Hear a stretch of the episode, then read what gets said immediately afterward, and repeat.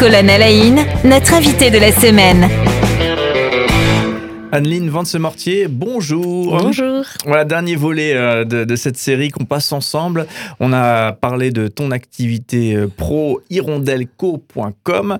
Voilà, absolument découvrir le site est très bien fait. On s'immerge vraiment dans cette notion de, booster le travail collaboratif. collaboratif. Euh, déjà hier c'était difficile. Ce travail collaboratif et voilà la notion de collaboration en équipe, donc que ce soit une association, une entreprise, enfin voilà, on trouve la, la collaboration un petit peu partout. Euh, voilà, on a beaucoup discuté de ça ensemble. On parlait hier un petit peu de ton action radio, hein, donc ce, ce, petit plaisir euh, que, que tu as pu déployer en, en, créant des contenus radiophoniques, ça s'est fait ici même. Et ben, c'est une tradition dans cette émission, on aime bien découvrir le parcours perso euh, des, des, gens, ce qui les ont menés dans les chaussures qu'ils occupent aujourd'hui. J'ai tendance à dire, pour toi, on, voit la, la, jeune maman de, de deux enfants, on, on, peut le dire, un troisième qui, qui, qui, est en partance, euh, qui, est un, qui, est un, peu avec nous hein, dans le studio. Ça, on peut il, dire fait ça comme ça. il fait l'enregistrement avec nous. Voilà, il y aura une petite trace audio de, de ce moment. Et, euh, et, effectivement, euh, en même temps, une, un engagement fort professionnel. Hein, donc, on, on, en parlait très longuement. Hein, tu t'interviens en tant que, que, professionnel, coach, facilitatrice en, en, entreprise. Donc, c'est très engageant. Forcément, il y a une dynamique aussi, j'imagine, de, de, de, presque d'entreprise. Hein. Enfin, voilà, tu, tu, bosses pour ton compte, hein, tu bosses fait. pour toi. Comment est-ce que tu tu arrives à concilier les, deux aujourd'hui? Non, mais c'est vrai que je suis plutôt contente de la manière dont ça se concilie. Euh, je, euh, je, pense quelque chose qui est important, c'est qu'avec mon mari, on se pose régulièrement les questions de qu'est-ce qui est important pour nous dans la saison de vie dans laquelle on est. Euh, on peut appeler ça le holistic management, en tout cas d'avoir euh, une vision un peu globale. Et ça permet de faire des choix. Et par exemple, quelque chose qui était important euh, là pour cette année, c'était à la fois de pouvoir euh, euh, avoir un engagement professionnel, mais qui se fait plutôt au niveau local, d'éviter autant que possible les déplacements euh, et d'avoir du temps avec euh, mes garçons, de les voir grandir, être disponible aussi pour euh, la vie de la maison et puis la, la vie relationnelle, amicale. Et du coup, voilà, de savoir ça, ça aide à faire des choix. Et quand je pose des noms professionnels, je sais aussi à quel oui je dis à côté. Mm. Euh, voilà, je dirais que c'est pas toujours simple, mais euh, voilà, d'apprendre à réajuster les choses. Il y a des choses que je fais plus professionnellement, même en termes de réseau, parce que j'ai beaucoup moins de temps. Mais c'est ok parce que c'est pour un temps et c'est des oui à autre chose. Oui, quand on est maman d'enfants qui ont deux ans, euh, partir en déplacement, ça, ça coûte beaucoup plus cher d'une certaine manière. C'est ça. En tout cas, mmh. ça implique euh, tout de suite aussi beaucoup plus le conjoint ou alors d'avoir des relais. C'est pas infaisable. Chacun fait aussi euh, ses choix, mais en tout cas pour nous, c'était pas les, les choix qu'on voulait privilégier. Oui. Alors, du coup, justement, est-ce que et je pense à tout, toutes ces personnes. Alors, ça concerne sûrement particulièrement les femmes, mais euh, qui euh, qui sont très actives professionnellement. Voilà, des, des projets de, de, professionnels qui sont voilà, on y, on y, voit beaucoup de choses et on fait beaucoup de choses, euh, et tant mieux. Euh, et euh, effectivement, arrive ce, ce, moment de décider de, de, je veux un enfant. Est-ce que pour toi, ça a été une décision simple, justement? Mmh, Non, parce que contrairement à certaines femmes qui ont un désir d'enfant depuis longtemps, moi, ça, je me suis pas construite dans ça. J'ai fait des études en, en sciences politiques et mon projet surtout, c'était d'avoir un métier qui fait sens, où je peux avoir de l'impact. Donc, je me suis beaucoup construite autour de ça, pas tant projetée en tant que future maman. Euh, mais voilà, euh, les années ont, ont, passé et petit à petit, je me suis ouverte à ça. Et je pense quand on s'y est ouvert avec mon mari, c'était aussi vraiment le, moment euh, où on était prêt. Et du coup, j'ai été contente d'avoir profité de ma vie de professionnelle avant, de tout ce que, de tout ce que j'ai pu vivre de ce point de vue-là. Et euh, d'avoir pu vivre ça, ça me permet aussi de bien en profiter aujourd'hui, de me dire, ah, bah là, là c'est aussi une phase où euh, je suis maman d'Eliott et Basile, j'ai envie de passer du temps avec eux, de les voir grandir. Donc, ça implique de mettre certaines choses entre parenthèses, mais tout passe et tout est pour un temps. Mmh. Euh, et ça, c'est quelque chose qui me m'aide beaucoup de voir que les, les choix qu'on fait, c'est souvent pour un temps, c'est pas des absolus. Et ouais. ils, ils, peuvent être réajustés et revisités euh, l'équilibre à trouver pour chaque Voilà, saison en fait. D'accord. ouais. Alors et du coup alors c'est bien. euh, Généralement je fais dans l'autre sens, mais là je fais dans, dans le sens inverse. donc on part de, de l'aujourd'hui, et on arrive à, ouais. à hier. Euh, comment donc tu l'as dit, on, on viendra sur les études, comment tu as choisi Mhm. euh, Sciences Po, mais euh, comment en sortant de tes études, tu as pu euh, t'orienter vers ce, ce métier qui, qui est quand même euh, pas le métier que tout le monde imagine. Euh, je veux être facilitatrice euh, en, collaboration dans les entreprises euh, ou autre. Ouais. Mm. et métiers que je ne connaissais même pas à Bah, la fin de mes études. Euh, du coup, euh, ça s'est fait aussi progressivement. J'ai eu la grande chance d'avoir un engagement associatif très très porteur pendant mes études dans le cadre d'une structure qui s'appelle Enactus où l'objectif c'est de monter en tant qu'étudiant des projets d'entrepreneuriat social. Alors, le terme est un peu ambitieux, mais en tout cas de mon- monter des projets qui ont un impact au niveau du territoire et de faire ça en équipe. Et euh, là, en Master 2, j'étais team leader, responsable de l'équipe. On était 30 en tout sur 5 projets. Et moi, mon rôle, c'était de faire en sorte que chacun se sente à l'aise euh, et puisse apporter ce qui, les idées qu'il avait pour euh, mener ses projets à, à bon port, à bon terme. Et Tiens, ça... tiens. Tiens, tiens. Et c'est vrai que là, ça a été un déclic vraiment pour moi. De, je me suis dit, mais j'aime animer des groupes, j'aime faire que les gens se sentent plus capables de ce qu'ils imaginent pouvoir faire. Mais je savais pas du tout que c'était un métier derrière. Mais disons j'y ai goûté avant de le conceptualiser.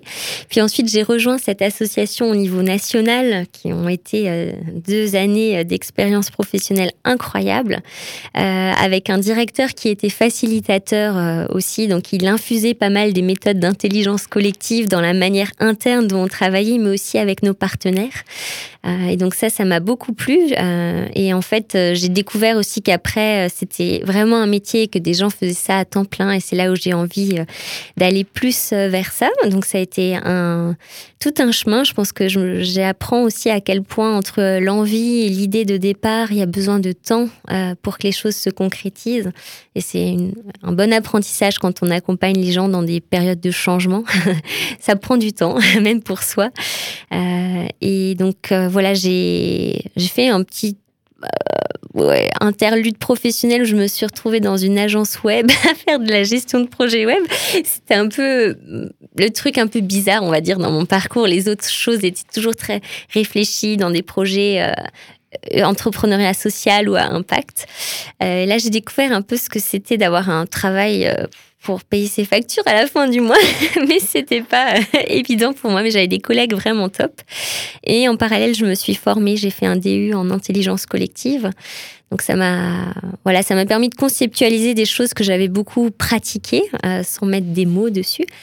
Euh, ça m'a donné aussi plus goût à ça. Puis après, j'ai rejoint un cabinet qui faisait de la facilitation. Donc ça m'a confirmé que j'aimais ce métier, euh, mais que j'avais aussi besoin de grande cohérence dans la manière dont c'était pratiqué et exercé. Puis après, on a déménagé à Strasbourg et ça a été l'occasion. euh, je rêvais pas du tout de me mettre à mon compte. Mais voilà, ça s'y est prêté. Mon mari m'a beaucoup soutenue dans ça, alors que je me disais, bon, je sais pas trop, mais en fait, ça s'est très bien passé. Et du coup, ça fait là plusieurs années que je- j'exerce à mon compte. Lui aussi, il a été fait boost. Exactement, c'est mon meilleur coach. Alors, ouais, du coup, euh, on revient, on termine de, de revenir en arrière, puisqu'on on fait les choses dans, dans le- dans l'autre sens, Ouais. pour une fois. Euh, alors, du coup, le, le- le démarrage Sciences Po, le choix de Sciences Po, euh, comment, comment ça s'est fait Alors, euh, ça s'est fait déjà suite à un. Enfin, je remonterai au niveau du bac. Je savais pas trop quoi faire après. comme beaucoup, comme de. beaucoup. Ouais. comme beaucoup. Euh, et voilà, j'avais. J'étais bonne élève. Du coup, j'ai fait une prépa, une prépa sciences sociales, euh, qui est du coup un mixte entre économie et littérature. Euh, C'était assez difficile pour moi, les années de prépa. Ça m'a confronté à un, un nouvel univers, mais en même temps, euh, ça m'a donné des bases de travail, euh, d'analyse également. Euh, et la prépa, pourquoi? Parce qu'en fait, euh, ça m'ouvrait un champ des possibles derrière. Et comme je savais pas ce que je voulais faire, ça laissait les portes ouvertes. Et ça a été un peu le même raisonnement après pour, euh, pour euh, Sciences Po. Euh, dans les formations supérieures, c'est ce qui me parlait le plus. Et je pense que ça me, ça me correspondait bien en termes voilà, de voilà, de croiser les regards, les analyses, les matières et de pas être spécialiste d'un sujet, mais plutôt assez généraliste. Voilà, puis j'ai eu les concours et c'est comme ça que ça s'est fait. J'ai pas regretté. Je t'entends dire, est-ce que une conclusion serait pas de dire, c'est pas grave si on sait pas absolument vers où on va et, c'est pas grave de faire le choix de dire, bah, on, fait un, choix qui, qui, ouvre toute une série de perspectives? Ouais, tout à fait. C'est pas grave et même je me rappelle en fin de master, je pense que la moitié de ma promo ne savait pas ce qu'on allait faire ou ce qu'on voulait faire. Et euh, finalement, les choses se clarifient aussi petit à petit euh, en faisant des stages, par les rencontres, les engagements associatifs. Ouais, donc oui, ça peut être un message aussi adressé. souvent, on, boucle là-dessus hein, sur les, jeunes qui aujourd'hui euh, cherchent à s'orienter, à trouver leur voie.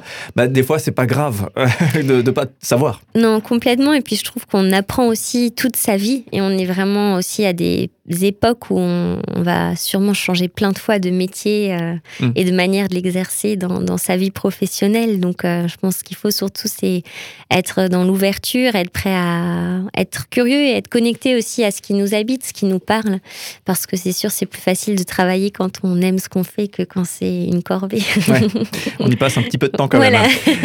une toute dernière question euh, par rapport à ton activité. donc, toi qui facilites effectivement le, la, la collaboration en structure tu dois quand même être dans une, tu dois être à la pointe de, ce que tu fais. Tu dois, voilà, il y a une notion de renouvellement. Tu dois toujours mhm. effectivement euh, renouveler euh, ce que, ce que, ce que tu fais et être connecté aux nouveautés. Hein. finalement, tu aurais fait ton nid dans, le web, ça aurait sûrement été pareil. Hein. tu aurais eu le droit à la même question. Euh, comment est-ce, est que tu trouves l'énergie de toujours rester à la pointe, de toujours te réactualiser là où peut-être dans certains métiers, effectivement, bah, on a son métier et puis on le fait vivre? Alors je pense que dans le web, on a beaucoup plus besoin de se réactualiser que quand on travaille sur l'humain, on, même si on a toujours des choses à apprendre.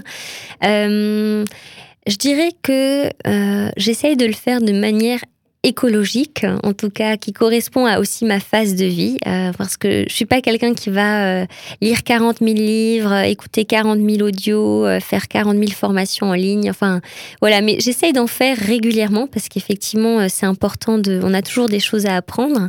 voilà, après du coup ça peut être des choses très simples en lisant certaines newsletters de, de réseaux, en, regardant ce qui se passe sur LinkedIn, en travaillant aussi surtout avec d'autres moi, j'apprends beaucoup par ce biais-là, qui ont d'autres approches, d'autres façons de faire. Et euh, j'ai la chance de travailler beaucoup en réseau. J'interviens quasiment plus toute seule aujourd'hui. Et du coup, ça, c'est une grande source d'apprentissage euh, pour moi.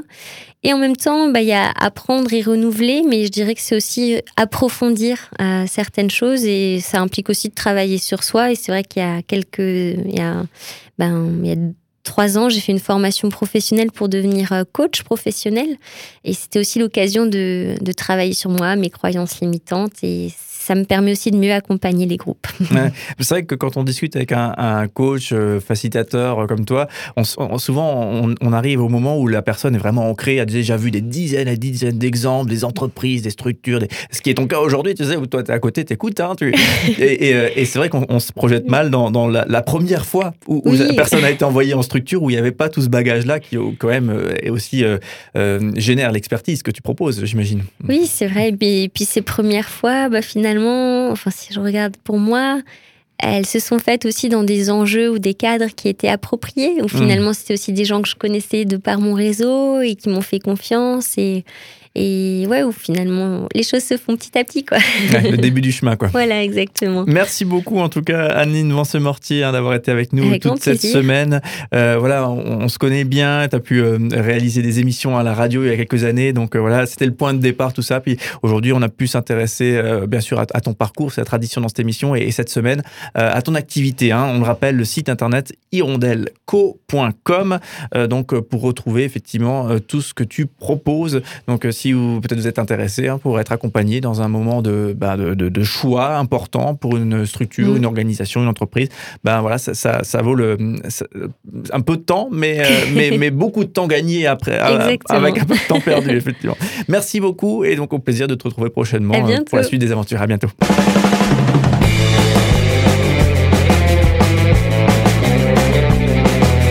Cinq colonnes à la notre invité de la semaine.